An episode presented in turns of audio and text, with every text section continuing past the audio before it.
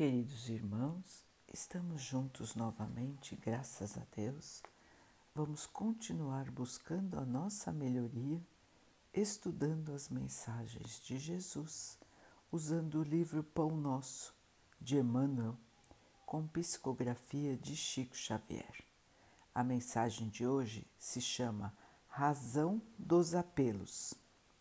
Pelo que, sendo chamado, vim sem contradizer Pergunto, pois, por que razão mandastes chamar-me? Pedro, Atos 10, 29. A pergunta de Pedro ao centurião Cornélio é traço de grande significação nos Atos Apostólicos. O funcionário romano era conhecido por suas tradições de homem caridoso e correto pediu a presença do discípulo de Jesus, atendendo a elevadas razões de ordem moral, após generosa sugestão de um emissário do céu. E, contudo, atingindo-lhe o círculo doméstico, o ex-pescador de Cafarnaum pergunta sensato: Por que razão mandaste chamar-me? Simão precisava conhecer as finalidades de semelhante exigência, tanto quanto o servidor vigilante necessita saber onde pisa e com que fim é convocado aos campos alheios.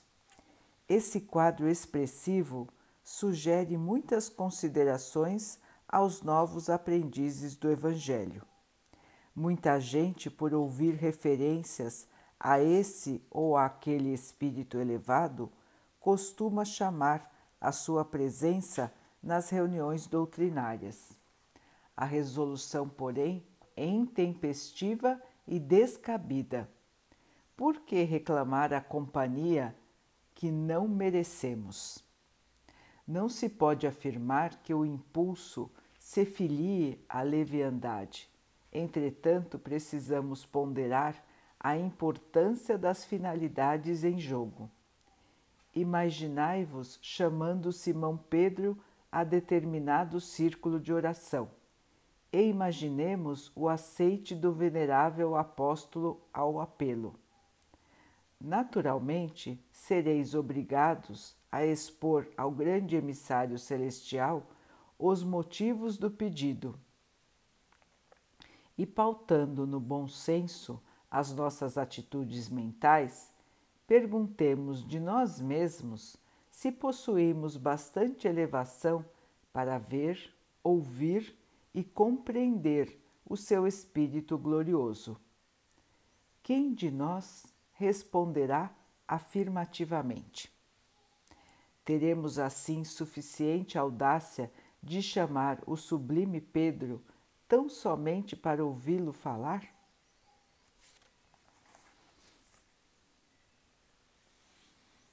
Meus irmãos, esta é uma história real que aconteceu com Pedro. Na época existiam muitas perseguições, existia um combate muito grande às ideias do Mestre as ideias de transformação do mundo pelo amor. Pedro, então, sempre era cauteloso.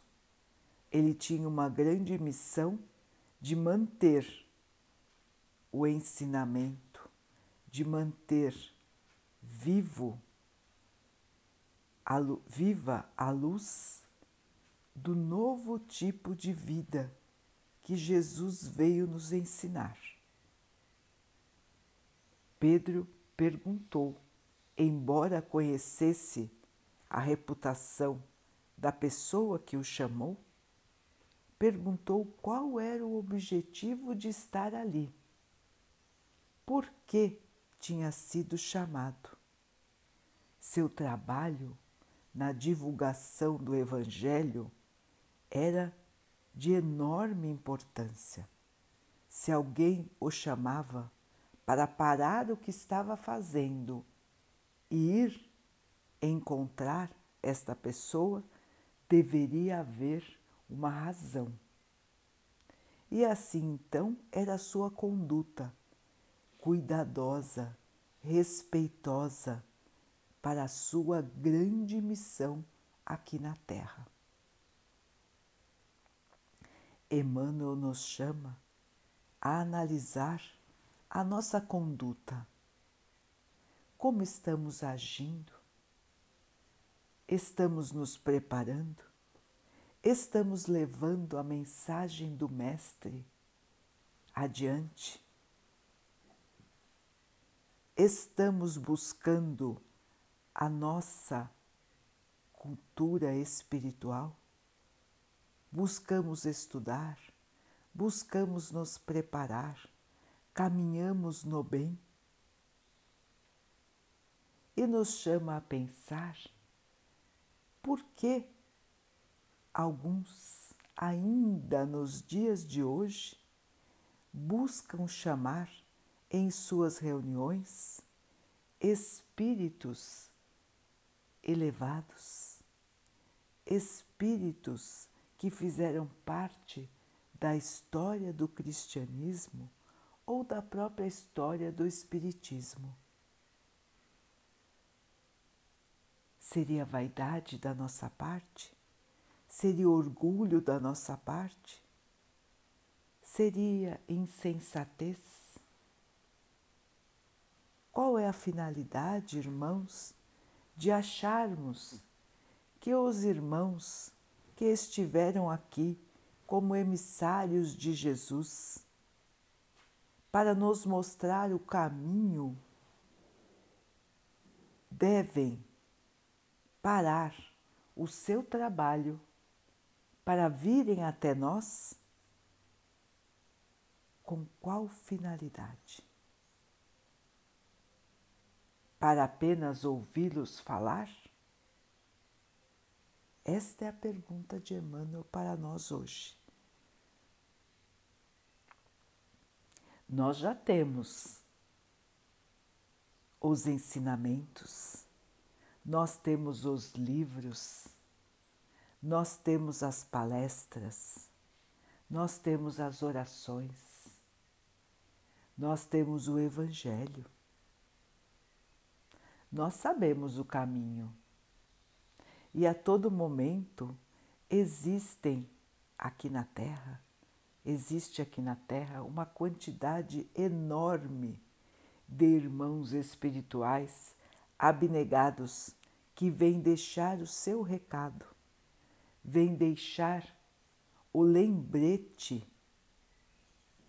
da, dos ensinamentos do Mestre dos ensinamentos do nosso Pai, do caminho correto, do caminho da luz, do caminho do desenvolvimento espiritual. E nós não podemos esquecer, queridos irmãos, do ensinamento do nosso Mestre quando nos disse da humildade. Ele que é o governador espiritual do nosso planeta, ele que ajudou a criar o nosso planeta e que até hoje nos guia, quando esteve aqui, era dos mais humildes. Por que então, meus irmãos, nós precisamos buscar nomes posições, vultos que nós mesmos criamos.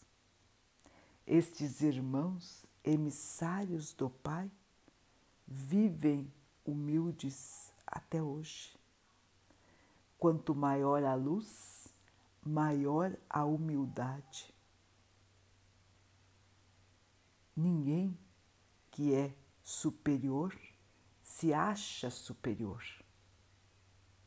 A sua superioridade vem do seu amor, da sua bondade, da sua preocupação com todos que estão em necessidade.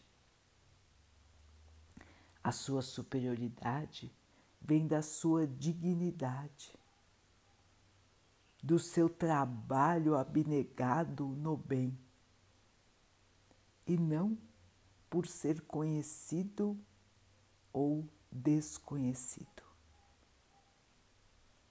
Assim, irmãos, não precisamos nos preocupar com nomes famosos.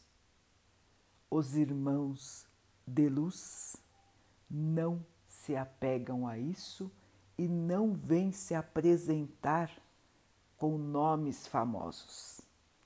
Eles sempre se apresentam como emissários do bem, como trabalhadores humildes do Senhor.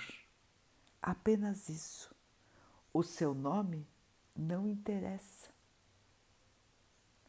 Quem são também não interessa. O que interessa, irmãos, é que são irmãos, como nós, e que vêm ao nosso auxílio com todo o seu amor, com toda a sua boa vontade, e não para se exibirem ou para ganharem o nosso respeito, não para serem dignificados, divinizados. Nenhum espírito que já está na evolução precisa ser cultuado. Nenhum espírito que já entendeu a verdade precisa ser motivo de veneração. Precisa estar orgulhoso de sua posição. O orgulho não faz parte da evolução espiritual, irmãos. Portanto, precisamos estar atentos em nossos pedidos e prestar muita atenção nas comunicações que recebemos. As comunicações de espíritos evoluídos são sempre, sempre pautadas pela humildade, pelos ensinamentos do Mestre, sempre pautadas pelos valores espirituais e não pelos valores terrenos. Pedir aos espíritos vantagens materiais, pedir aos espíritos que prejudiquem alguém, pedir aos espíritos vantagens somente para nós não fazem parte da evolução espiritual, irmãos. Os bons espíritos estão entre nós para nos ensinar o caminho da evolução, do desprendimento da matéria e da evolução do espírito. Portanto, irmãos, estejamos atentos às comunicações espirituais. Qualquer espírito pode se comunicar. Mas qual é a finalidade desta comunicação? Nos centros espíritas existe uma separação. Espíritos ainda não evoluídos vêm se comunicar para receberem auxílio, orientação, ajuda. E espíritos já evoluídos vêm se comunicar para trazer a mensagem de Jesus. Assim como na Terra, temos irmãos de maior e de menor compreensão, quando vamos para o plano espiritual, nós também estamos assim, com maior ou menor compreensão. E no plano espiritual vamos continuar a nossa jornada de crescimento até chegar o momento de uma nova encarnação. Os espíritos muito evoluídos não precisam mais encarnar na Terra. Poderão encarnar em planetas superiores em evolução espiritual ou poderão ficar no plano espiritual da Terra para o nosso auxílio. Eles coordenam grandes equipes de trabalho e podem até reencarnar na Terra para a missão de auxílio e esclarecimento. Não porque precisam ainda purificar o seu espírito. Então, meus irmãos, temos que lembrar que somos todos iguais. Alguns estão mais evoluídos no caminho da luz e outros um pouco menos, mas somos todos iguais. Ninguém é mais do que ninguém e todos temos as nossas tarefas a cumprir. E a tarefa mais importante que nós temos, irmãos, é a tarefa da nossa própria evolução. E na nossa evolução, o principal caminho que Jesus nos ensinou é o caminho da caridade. É o caminho de levar o amor aos nossos irmãos. Se nós temos esta tarefa, Imaginem o tamanho da tarefa que têm os irmãos mais evoluídos do que nós. Portanto, irmãos, nunca devemos desrespeitar o trabalho e o tempo dos emissários do Senhor. Precisamos de auxílio, podemos chamá-los. Com certeza estarão nos auxiliando. Mas não precisamos e não devemos nunca chamá-los por leviandade, por orgulho, por uma vontade tola de nos acharmos merecedores e superiores àqueles que estão em real necessidade de auxílio.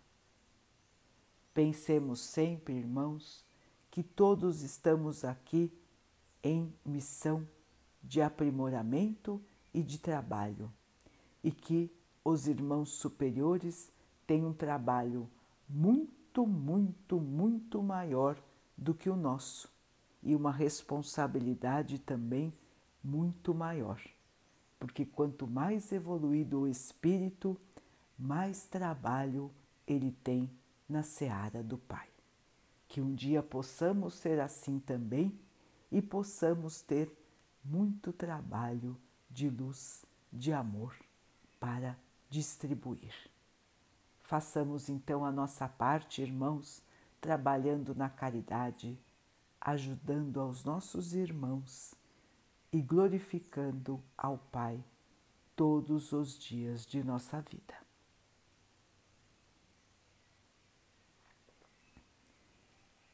Vamos então orar juntos, irmãos, agradecendo ao Pai por tudo que somos, por tudo que temos, por todas as oportunidades que surgem em nossa vida para a nossa evolução, para o trabalho no bem. Que possamos estar atentos, porque em cada instante, em cada esquina, em cada lugar, existe oportunidade de trabalho no bem. Que assim possamos caminhar com fé, com esperança, com a certeza de que o dia de amanhã será um dia melhor, mais feliz e de mais paz. Que o Pai possa assim nos abençoar e abençoe a todos os nossos irmãos. Que Ele abençoe os animais, as águas, as plantas e o ar do nosso planeta e que Ele possa abençoar a água que colocamos sobre a mesa para que ela possa nos trazer a calma e que ela nos proteja dos males e das doenças. Queridos irmãos, fiquem, estejam e permaneçam com Jesus. Até amanhã.